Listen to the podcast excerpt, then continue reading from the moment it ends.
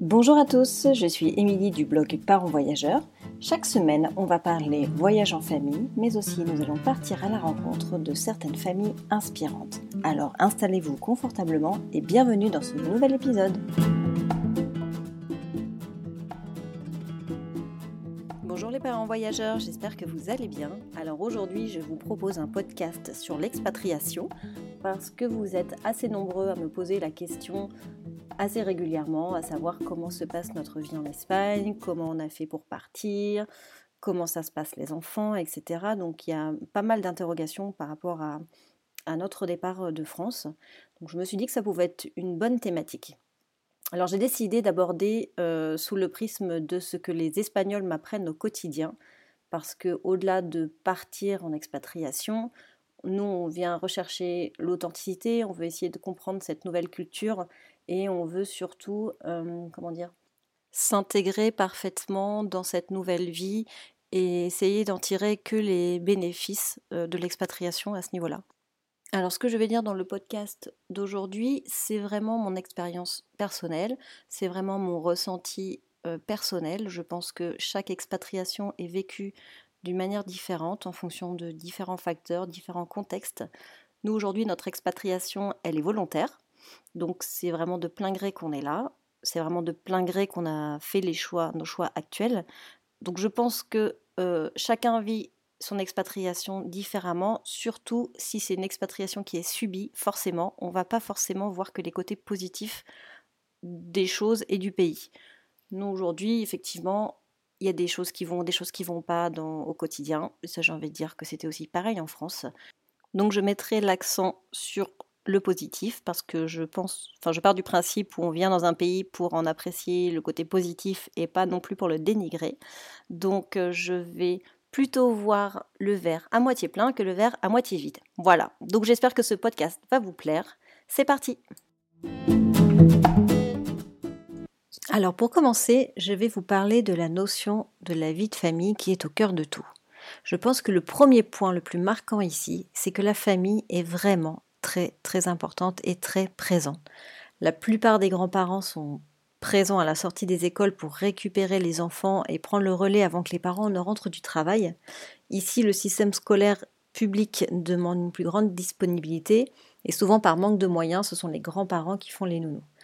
Donc les rencontres familiales, elles sont très régulières, elles sont aussi en pleine semaine, les week-ends. Enfin, je, à chaque fois que je parle avec des parents, à chaque fois ils nous disent Ah, mais ce soir on va chez mon frère, ah, ce soir on va chez les parents, etc. Et j'ai l'impression que c'est vraiment très très régulier. Alors, bien au-delà de la famille, il y a aussi surtout la place de l'enfant qui est hyper importante. Aujourd'hui, on, on pourrait dire que c'est l'enfant roi, mais pas dans le sens mauvais du terme. Les parents passent énormément de temps avec leurs enfants. Je trouve que c'est du temps qui est qualitatif.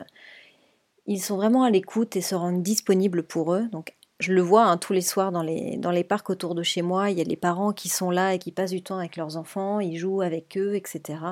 Le soir, les week-ends, les parents sont là, dehors. Ils poussent les enfants à la balançoire. Ils jouent dans la rue. Enfin, ils, ne sont pas juste là pour les récupérer ou pour les surveiller au parc. Il y a vraiment la notion où ils jouent ensemble. Enfin, je trouve que c'est assez flagrant. Alors que moi, des fois, je suis quand même la première, à, limite, euh, à emmener un bouquin pendant qu'ils, jouent à la balançoire. Non, là, les, les, parents jouent avec les enfants. Et le pire, en fait, c'est que les parents sont aussi bienveillants avec les enfants des autres. Donc, euh, si j'ai un de mes enfants qui tombe, euh, je sais pas, à côté du toboggan, j'ai un parent qui va être à côté, qui viendra lui sécher les larmes en lui disant que ben no pasa nada cariño et qui va le consoler jusqu'à ce que j'arrive. Donc cette, cette bienveillance-là, elle est aussi hyper importante. Les, Espagnols aiment les enfants de manière générale, c'est pas que les siens. Et, en France, on n'a pas ça, je, trouve. Alors oui, forcément, un enfant va tomber à côté de nous, on va, on va l'aider à le ramasser, mais ici, il y a vraiment quelque chose en plus. Quand on est dans un bar ou dans un restaurant et que notre enfant fait une crise pour X ou Y raison, la serveuse, c'est pas rare qu'elle arrive et qu'elle apporte un petit sandwich, une petite sucette, un bonbon, euh, pour euh, l'aider à passer son chagrin, pour faire passer le temps, pour aider les parents en toute bienveillance. Et donc vraiment la place de l'enfant dans la famille et l'importance qu'on lui accorde, honnêtement, j'ai énormément appris de, de ça. J'ai l'impression d'être plus attentive à mes enfants, j'ai l'impression d'être un peu plus à leur écoute, Après l'école, maintenant, on va au parc, je les laisse se défouler, je, je leur laisse prendre le temps d'avoir un sas de décompression entre l'école et la maison. Ça, honnêtement, je le faisais jamais en France. Et pourtant, je pouvais le faire, il n'y avait rien qui m'en empêchait, si ce n'est que les infrastructures n'étaient pas forcément adaptées. Alors prendre le temps même quand on ne l'a pas, aller au parc même quand il fait froid, apprendre à les écouter, ça a vraiment changé beaucoup de choses dans ma relation avec eux. En France, j'avais l'impression que tout était dans le speed, qu'on courait tout le temps, euh, que j'étais toujours en train de leur dire oui ou non pour ci ou pour ça. Ici, c'est différent. Déjà, je ne cours plus ou presque, euh, et on trouve des compromis pour chacun. Donc, même quand on est pressé, bah, on prend toujours quand même 5 minutes pour aller au parc avant de rentrer ou avant d'aller à notre rendez-vous, etc. Donc euh, aller au parc, j'ai appris à aimer ça. En France, je détestais ça. Et je me fais violence pour ben, leur offrir du temps qualitatif euh, avec leurs amis. Et moi, ça me permet aussi de créer mon réseau en parlant aux autres mamans, etc. Donc ici, c'est vraiment la bienveillance. Je la sens au quotidien. Et bon sang, ça fait du bien. Alors, autre chose qu'on apprécie particulièrement ici, c'est l'école le système scolaire est assez différent d'une autre et je trouve bien plus performant. Donc ici, les parents se plient en quatre pour leurs enfants, j'ai l'impression. L'école coûte cher et au vu des salaires, je ne sais pas vraiment comment les Espagnols font vraiment pour vivre. Donc l'école publique est certes gratuite, mais il faut bah, évidemment payer la cantine et les activités après l'école. Donc certaines écoles terminent les cours vers 15 heures et après, soit tu les récupères, soit tu les laisses à l'école et tu les mets aux activités. Mais les activités, elles sont payantes. Donc au niveau flexibilité, on a vu mieux et donc du coup, ça fait aussi augmenter le budget. les parents qui sont actifs et qui travaillent, c'est pas un horaire simple. Donc il faut quand même payer pour pouvoir euh, laisser ses enfants jusqu'à 5-6 euh, heures le soir. Donc euh, c'est quand même un sacré handicap. Alors après, toutes les écoles n'ont pas le même système et c'est ça aussi qui est assez complexe. C'est que l'école publique, d'une école à une autre et j'ai l'impression d'une région à une autre, ça peut être aussi très très différent en termes de fonctionnement. Donc il faut savoir jongler avec ça. Donc en Espagne, il y a trois types d'écoles. Il y a les publics, il y a les publics subventionnés et les privés. Mais de ce fait, les trois coûtent de l'argent, donc ça va du moins cher finalement au plus cher, parce qu'il y a des privés qui coûtent vraiment très très cher. Donc l'intermédiaire, souvent, c'est les publics subventionnés que l'on appelle les concertados. Donc, euh, mais les concertados, je vois celle qui est à côté de chez nous, elle est quand même à 300 euros par mois par enfant, et du coup, ça inclut euh, les horaires, je crois que c'est de 9h à 17h, la cantine et quelques activités. Donc, euh, ça fait quand même, nous, on a deux enfants, c'est quand même 600 euros par mois d'école.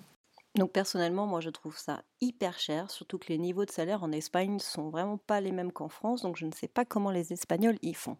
Bref.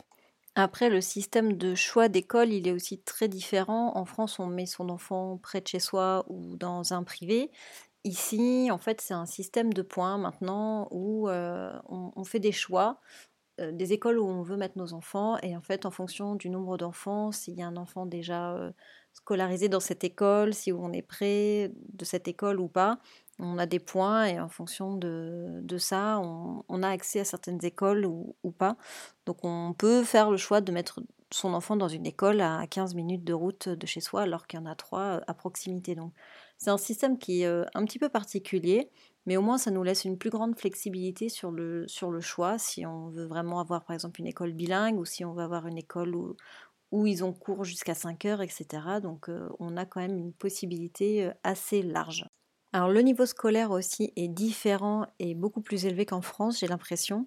Les enfants apprennent à lire plus tôt et globalement, euh, les programmes sont beaucoup plus avancés. Nos enfants sont dans une école privée, donc c'est dans, une école en fait où ils font que le cycle 1 et 2. Donc c'est comme un jardin d'enfants, euh, on va dire, euh, avec la partie école. Donc c'est moins cher qu'une vraie école privée de cycle supérieur.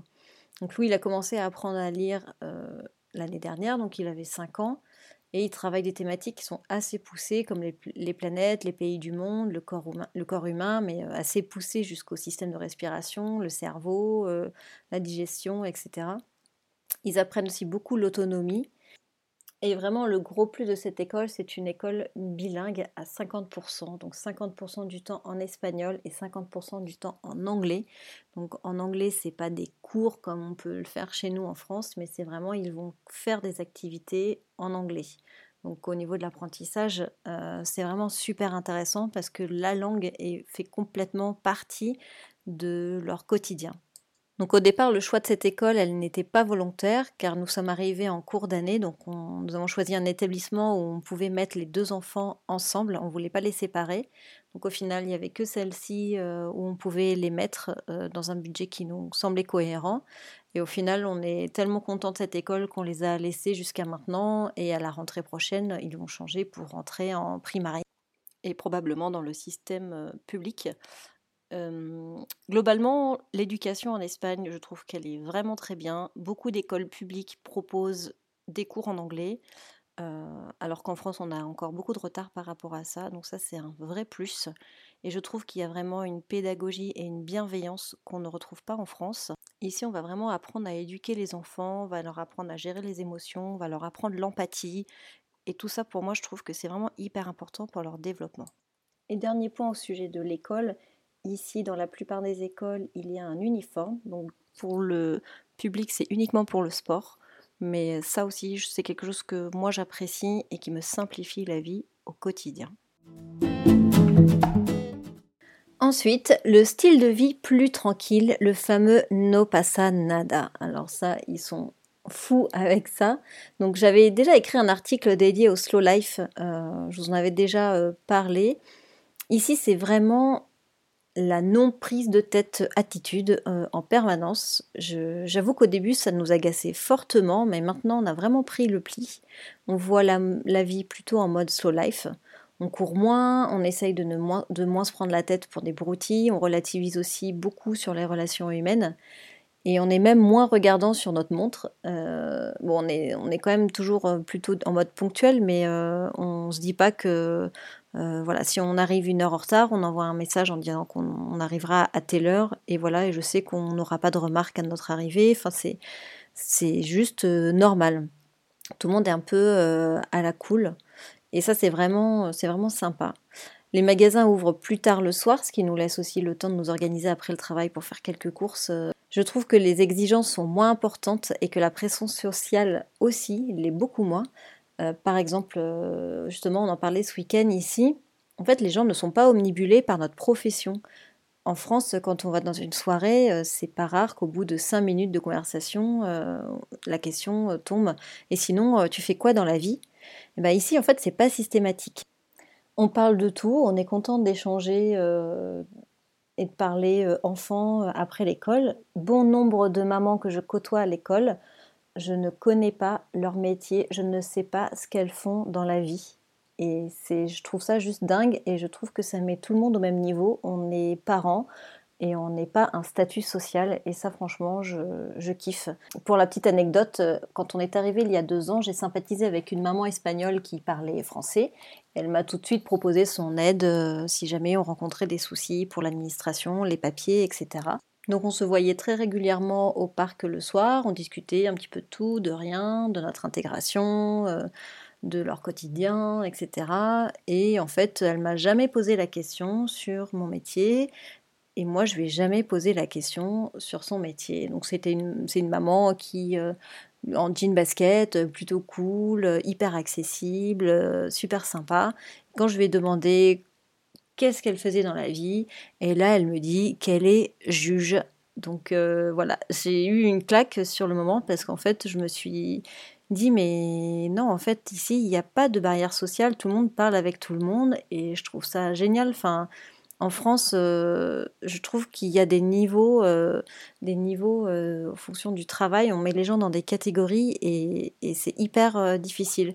Et pour moi, je, je dis ça parce que je l'ai vécu. J'ai été très longtemps en cadre et à partir du moment où j'ai décidé d'arrêter de travailler pour mettre à mon compte et j'ai eu une grosse période où j'étais mère au foyer. du coup, j'étais devenue inintéressante pour les gens en fait quand j'étais en soirée et que je leur disais bah je travaille pas, je m'occupe de ma fille bah en fait, il se passait plus rien et je trouve ça un petit peu dommage. Donc je trouve que cette mentalité est vraiment très agréable au quotidien. Au moins, on met pas, on juge pas les gens, on les met pas dans des cases. On parle avec tout le monde sans forcément avoir d'a priori, parce que si j'avais su que ma copine était juge, bah, je l'aurais peut-être pas abordé de cette manière-là. Donc au final, les relations sont beaucoup plus simples, j'ai l'impression.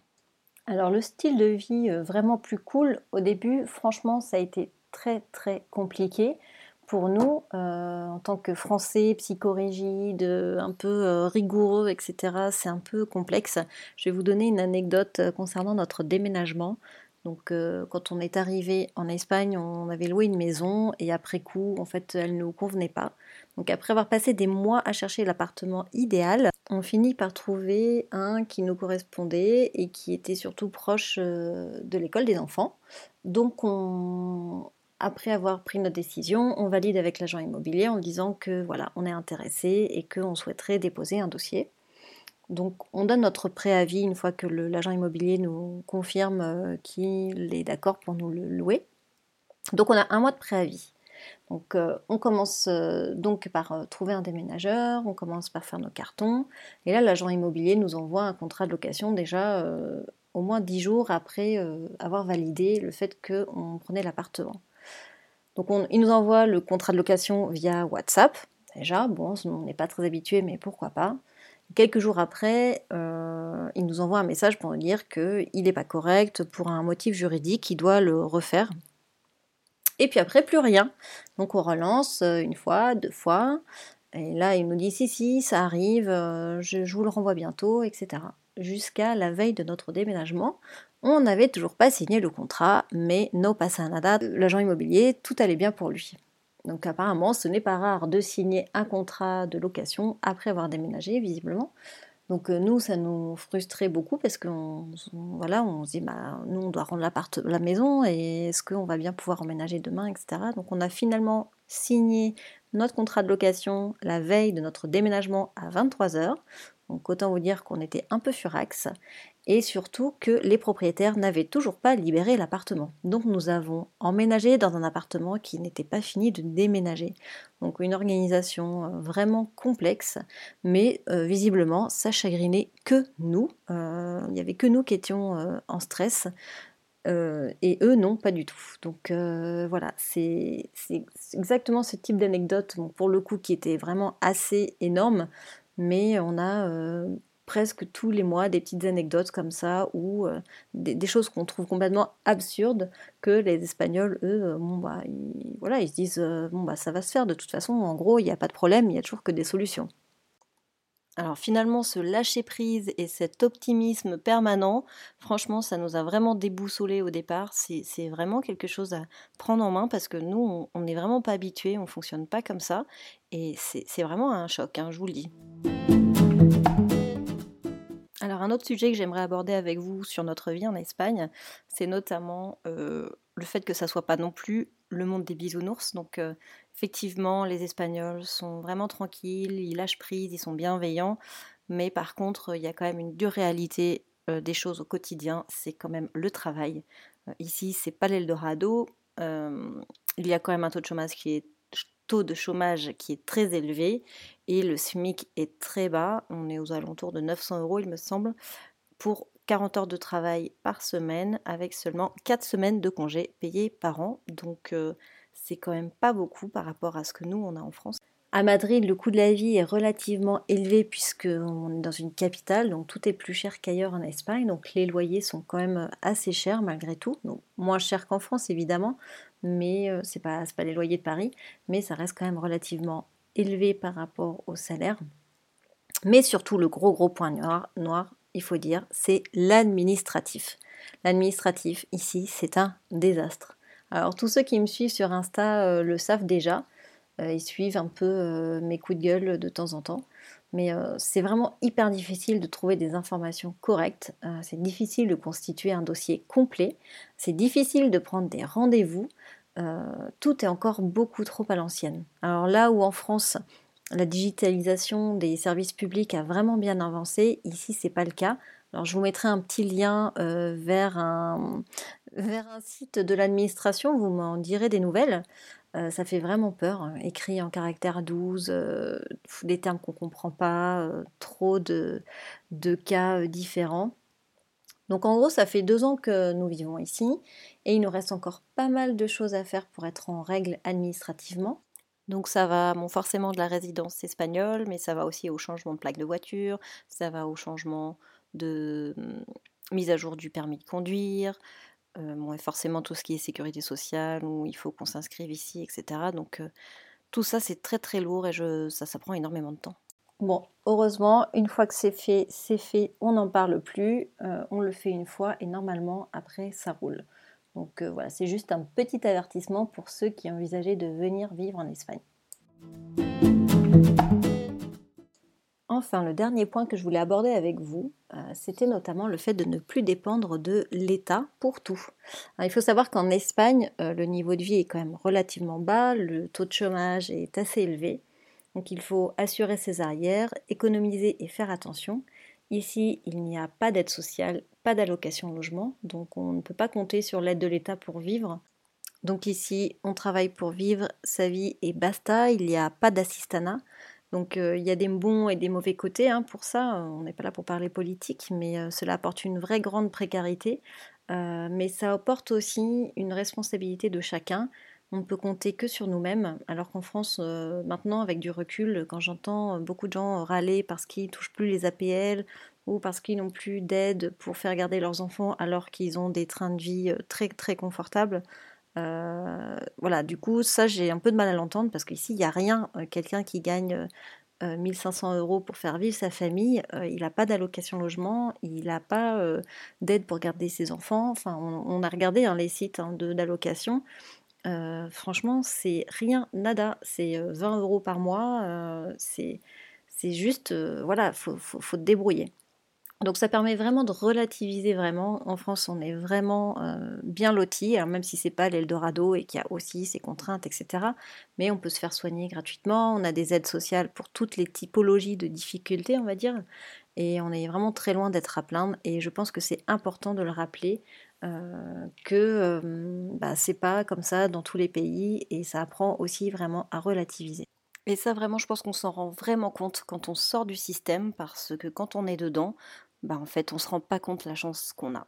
Alors pour conclure ce podcast, je vous dirais que on se sent bien en Espagne, que pour le moment on n'a pas très envie de rentrer euh, pour plein de raisons, hein, non pas parce qu'on on rejette la France, mais parce qu'ici on s'y sent bien, on a trouvé un équilibre euh, vie pro, vie perso, et on trouve que les enfants s'épanouissent très bien dans leur, euh, dans leur école. Donc on a envie de poursuivre l'aventure ici, parce qu'on aussi on pense que les Espagnols ont encore beaucoup de choses à nous apprendre. Et véritablement, je ne pense pas qu'en deux ans, on puisse totalement s'imprégner de cette euh, culture. Il y a beaucoup de codes ici qui sont très nouveaux pour nous, justement sur le fait sur la bienveillance, sur le lâcher-prise, sur le fait de, de, simplifier un petit peu sa vie et de privilégier la notion de la famille plutôt que la carrière professionnelle. Nous, on n'a pas été éduqués dans ce sens-là, on a nos carcans, on a nos propres blocages, et c'est vraiment pas en deux ans qu'on va réussir à, à passer le cap, il nous faudra vraiment beaucoup plus de temps. Et je finirai sur aussi un autre point qui est très important pour moi, c'est la sécurité. Je peux sortir jusqu'à 3h du matin avec mes copines en mini-jupe dans Madrid. Euh, je sais que je ne vais pas me faire embêter. C'est pas forcément le cas en France où euh, je trouve qu'en tant que femme, on nous prive de certaines libertés, notamment celle de s'habiller comme on le souhaite. Ici, les femmes sont très décomplexées et elles assument, elles assument comment elles sont habillées, elles assument leur forme et ça gêne personne. Et cette liberté, honnêtement, une fois qu'on y a goûté, après on a du mal à revenir en arrière. Après, cette expérience d'expatriation, euh, elle nous permet de porter un autre regard sur notre pays. Donc on adore notre pays, on adore la France, et si on doit revenir, on sera très heureux. Mais aujourd'hui, c'est vrai qu'il y a des choses qui ne vont pas comme nous, on aimerait que ça se passe en France. Donc on espère vivement pouvoir continuer l'aventure euh, espagnole ici. On croise les doigts. Euh, on verra si on a le facteur chance de notre côté. Bon, cette fois, je conclus définitivement, hein, parce que sinon je pourrais parler encore des heures, je pense. J'espère que ce podcast vous a plu. Si vous avez encore des questions sur l'expatriation, n'hésitez pas à les poser dans les commentaires ou nous rejoindre les groupes Facebook. Donc, on a Madrid en famille et parents voyageurs. Si vous souhaitez en savoir plus, n'hésitez pas aussi à me contacter par email, je me ferai un plaisir de, vous répondre. En attendant, je vous dis à la semaine prochaine et n'oubliez pas, si vous avez deux minutes, de laisser un petit commentaire et une petite euh, étoile, ou deux, ou trois, ou quatre, ou cinq, sur la plateforme de votre choix pour m'aider à gagner en visibilité. Voilà, je vous souhaite une très belle semaine et à mercredi prochain. Ciao ciao